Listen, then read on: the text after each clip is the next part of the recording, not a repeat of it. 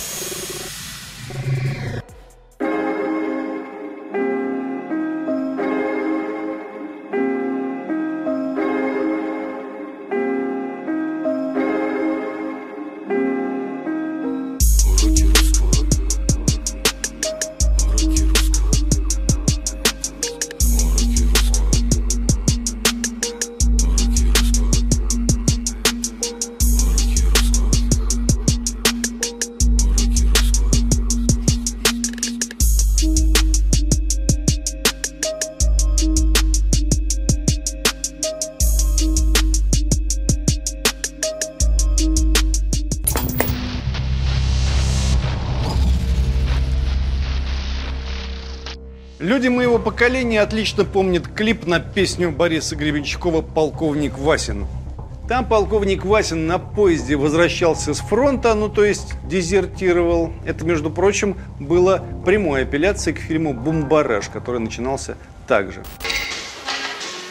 Наплевать, наплевать, надоело воевать, ничего не знаю, моя хата с краю.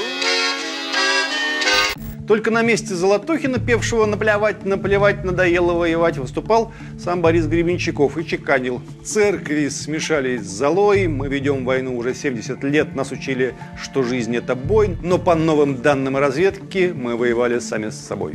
И все это сопровождал ожидаемый видеоряд «Рушащиеся церкви». Мы ведем войну уже 70 лет, нас учили, что жизнь – это бой. Но по новым данным разведки мы воевали сами с собой.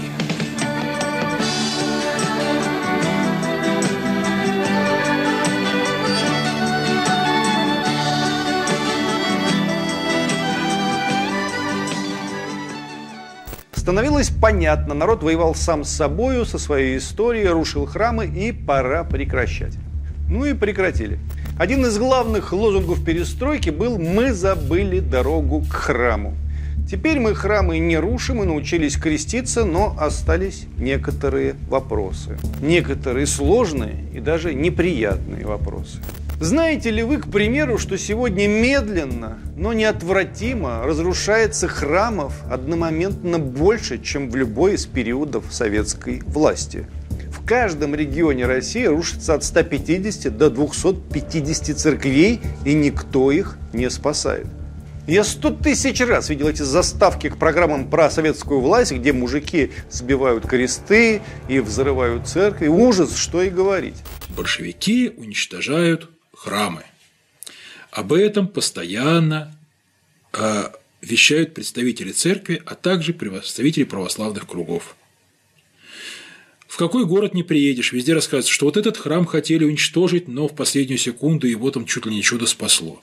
И вот в каждом городе есть спасенные церкви, которые большевики то не заметили, то не знали, то жители не дали. Но есть вот такое вот гнездо советской власти, гнездо большевиков, город Москва. И там стоит пройти по Варварке, там видишь один старый храм, другой старый храм, они все стоят. Есть собор Василия Блаженного прямо на Красной площади.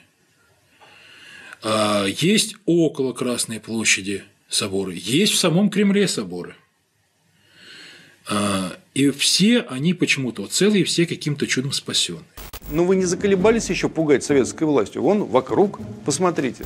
Каждый год в груду руин превращаются десятки храмов – росписи осыпаются километрами. Причем эти процессы особенно активно происходят в Центральной России. По официальной статистике аварийных храмов около 5 тысяч, но специалисты утверждают, что их более 8 тысяч.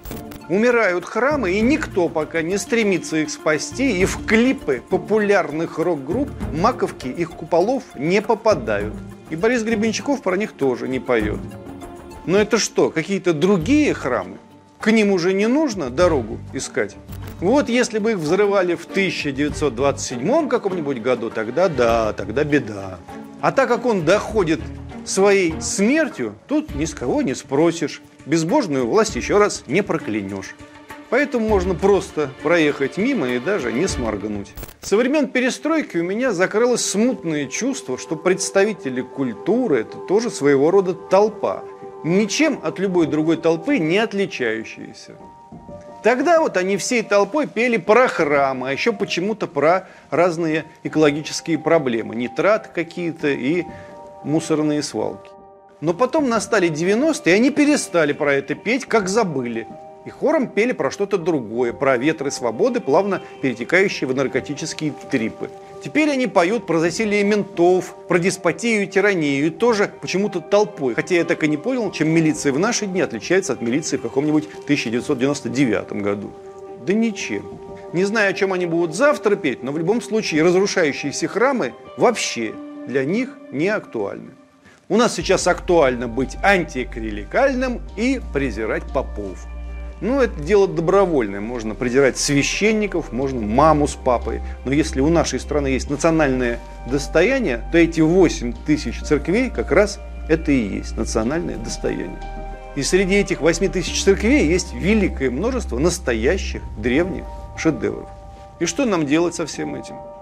Между прочим, у нас в России 172 тысячи долларовых миллионера, согласно статистике. Люди хорошо работали с тех пор, как страна нашла дорогу к храму и накопили кое-чего. Давайте им по храму подарим. На 21 долларового миллионера будет по одному храму приходиться как раз. Один храм на 21 человек. Уж два с лишним десятка долларовых миллионеров как-то с одной церквушкой-то справятся. Они такие дома себе красивые строят. Да не по одному, да не в одной стране мира. Не сравнится с церковью-то. Сейчас скажут, это произвол, это сталинизм, и вообще нет такого закона. Ну так примите закон, делов-то. Не хотите этот закон принять, другой какой-нибудь примите. Ну уж если нашли дорогу к храму, давайте ее не забывать. Скажите, эта дорога приведет к храму?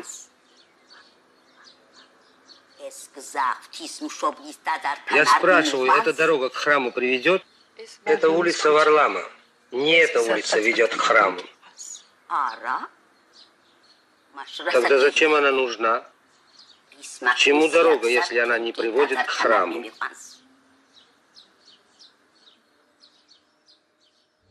А то в итоге какая-то фигня получилась начали искать дорогу к храму, разрушили целую страну, накопили огромную толпу миллионеров и миллиардеров, вывезли тонну бабла за границу, а храмам не полегчало. Старинным храмам, я имею в виду, большинству старинных храмов. Зачем тогда все это затевалось? Вся эта перестройка. Чтобы пепси-колу попробовать и Макдональдс открыть в каждом городе. Впрочем, если вся эта история касалась только храмов,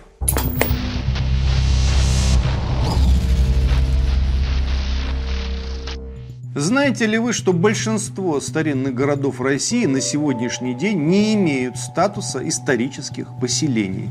Этого статуса лишена даже часть городов Золотого кольца. Что такое историческое поселение? Это для начала понятие юридическое. Города, имеющие подобный статус, нуждаются в особой защите исторической среды и облика. Если в обычном городе можно строить и сносить что угодно, не считая объектов культурного наследия, то в историческом поселении охране подлежат не только отдельные памятники, но и вся историческая застройка, панорамы, планировка. Окей, мы договорились. В 17 году ко власти пришли вандалы, которые воевали сами с собой, а в 1991 году мы вернули эту землю себе. Но если смотреть на факты, ситуация опять несколько сложнее. Еще в 1949 году впервые в мире, именно в нашей стране, при одном кровавом тиране, появился первый национальный список исторических городов, где устанавливался особый надзор и предписывалось проводить первоочередные реставрационные работы. Так из руин были возрождены Псков, Новгород, Смоленск, пригороды Петербурга. В 1970 году, ну, в расцвет застоя, с которым сегодня так борются молодые рэперы, когда у власти сидел комический Брежнев с кустистыми бровями, вот тогда был утвержден новый список, куда вошло 115 городов. В последний год советской власти, в 1990 году, список был расширен до 500 населенных пунктов, которые должны были охраняться и получить особый статус. И тут что-то перещелкнуло.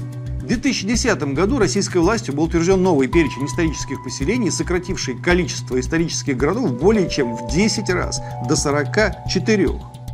Было 500 при проклятых большевиках, а сейчас 44. В перечень не вошли такие города, как Москва, Новгород, Великий, Нижний Новгород, Псков, Переславль-Залесский, Рязань, Тверь, Старица, Углич, Тула, Калуга, Боровск, Калининград, Болхов и еще 400 старинных городов.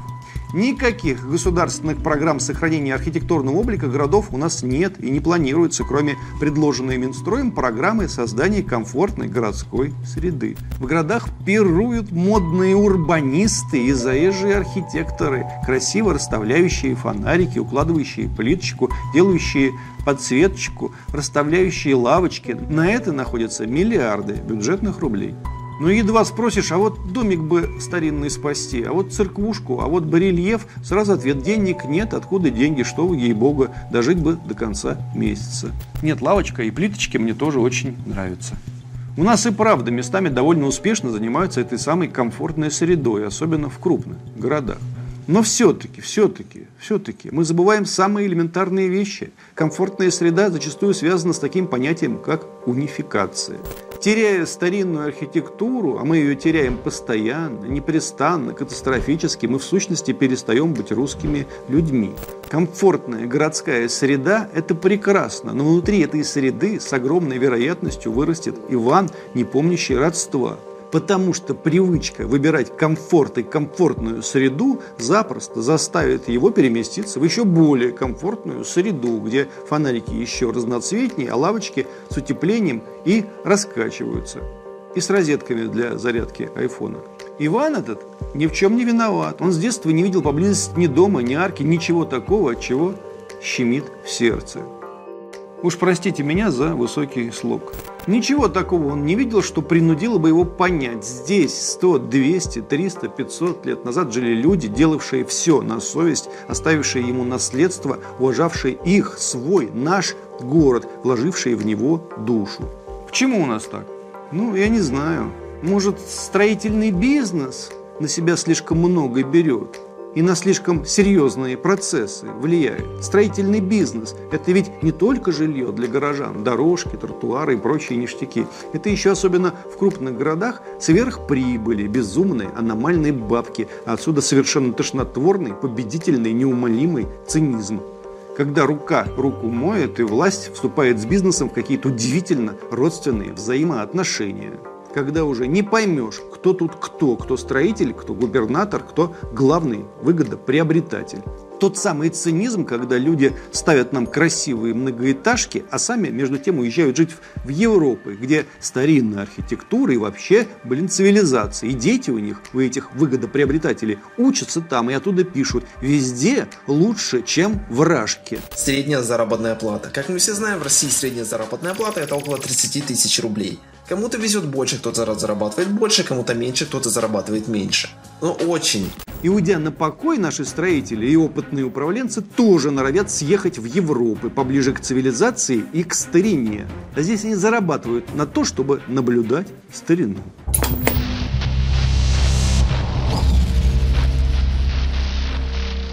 Более того, даже внесение того или иного города в число имеющих статус исторических поселений проблемы до конца не решает. В Подмосковье предмет охраны утвержден лишь в одном городе из 22. Зоны охраны объектов культурного наследия ни в одном городе не утверждены. Древние города, пережившие войны и советские, что скрывать градостроительные эксперименты, теперь сносятся едва ли не улицами. Наши опытные управленцы о жителях заботятся, чтобы у них была крыша над головой. Примеры? Звенигород. За 10 лет город изменился до неузнаваемости. Сергиев Посад, где многоэтажки испортили лучшие виды на лавру, а старая застройка уходит под снос. В Коломне панельный дом вторгся в панораму Кремля, между прочим, признанного символом России. Исторический город Новая Ладога в Ленинградской области теряет один памятник архитектуры за другим. Деревянные дома целенаправленно поджигают. В сентябре 2019 года случилось два очередных пожара. У нас намерены реализовать мегапроект застройки прямо на голове вполне сохранных исторических корпусов Бадаевского пивзавода в Москве. Сейчас на территории бывшего предприятия рестораны, кафе, студии, клубы. В случае реализации проекта со стороны набережной Тараса Шевченко старинные постройки будут видны сквозь лес свай, на которых вознесется к небу новый архитектурный комплекс. Проект застройки Бадаевского, пожалуй, самый одиозный из грозивших Москве новостроек. Этот проект реально убьет вид набережной с Москвы-реки и историческую архитектуру квартала, которую, кстати, вполне реально реанимировать. Главное управление культурного наследия Московской области до сих пор отказывает постановке под охрану десяткам ценнейших объектов от царской усадьбы Ильинской до исторического центра Королева. Для сведения, исторический центр города Королев включает обширную территорию, в которую входит целый квартал на улице Фрунзе, где жили академики и ученые. Этот район начал застраиваться в 1946 году. Через пару лет сюда стали заселяться люди, которые запустили в космос первый спутник, а затем и первого космонавта. Я там был, и там, знаете, все дышит этим великим прорывом. Каждая улочка, каждый дом. Еще в марте 2017 года Королевское отделение Всероссийского общества охраны памятников истории и культуры подало заявление на включение в перечень объектов культурного наследия 20 зданий квартала на Фрунзе, в которых жили соратники Королева. Поначалу ответ начальству был резко отрицательный. Нечего, мол, там спасать. Королева мы знаем академика, а все остальные его сотрудники вообще никто. Так что надо ломать. Волонтеры бросились спасать центр и хотя бы остановили грядущую катастрофу. Между прочим, не так давно президент Владимир Путин лично поручил властям Московской области обеспечить сохранение исторической застройки Королева и включить здание в реестр объектов культурного наследия. Однако отдельные чиновники не в полной мере исполняют поручения главы государства. Всего несколько домов из 20 в городе Королев получили статус памятников, чтобы, если что, отчитаться президенту. Мол, услышали, работаем. Услышали, да, что-то услышали, а что-то не вполне. Проблема того, как в регионах Российской Федерации идет работа по сохранению а, объектов э, культурного наследия. Это вот самое главное. Действительно, 10 лет тому назад мы значительную часть полномочий в этой сфере передали в регионы по настоятельным просьбам регионов, которые ссылались на то, что из Москвы всего не видно, не уследить, а, очень много объектов э, материальной культуры разрушаются, а они, регионы, э, в соответствии с действующим законом даже не могут отфинансировать их восстановление поскольку это и полномочия федерации, и собственность э, федерации. Если мы передали и полномочия, и, и собственность, то мы вполне имеем право спросить, а более того даже, где это исполняется недолжным образом, эти полномочия там можно изъять. Очень сложная ситуация вокруг музея-заповедника Сергея Есенина и достопримечательного места Есенинская Русь в селе Константиново Рязанской области. На протяжении нескольких лет в окрестностях исторического объекта велась коттеджная застройка. Причем происходило это несмотря на протесты федеральных ведомств и опять же личное вмешательство президента Владимира Путина. Вы спросите, а чего они, царя не боятся? Знаете, как это происходит? Я расскажу. Вот кто-нибудь, например, я или какой-нибудь активист, волонтер, у которого душа болит за малую родину, добивается месяцами, а то и годами встречи с президентом страны, чтобы в течение минуты другой изложить ту или иную катастрофическую ситуацию. Добиваемся, говорим. Президент фактически всегда реагирует и тут же отдает указание разрешить ситуацию.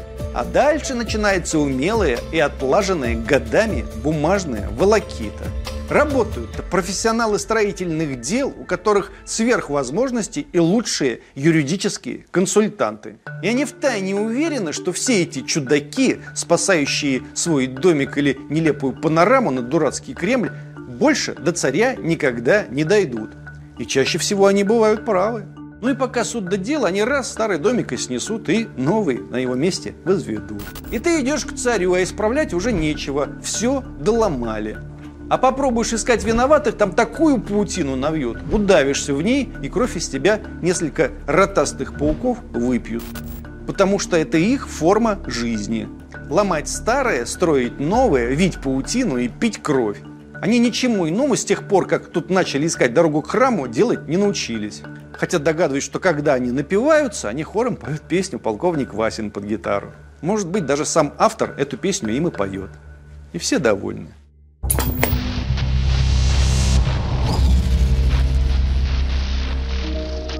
Всего в России в аварийном и руинированном состоянии находятся десятки тысяч памятников архитектуры, храмов, усадеб, объектов городской и сельской застройки, в которых проживают люди, памятников промышленной архитектуры. Среди таких объектов настоящие шедевры национального и мирового значения, которые могут быть утрачены навсегда. Гибель культурных ландшафтов – другая проблема. У нас в стране до сих пор не охраняются культурные ландшафты как таковые. При этом 90% объектов культурного наследия не обеспечено зонами охраны, игнорируются прямые поручения президента об установлении зон охраны.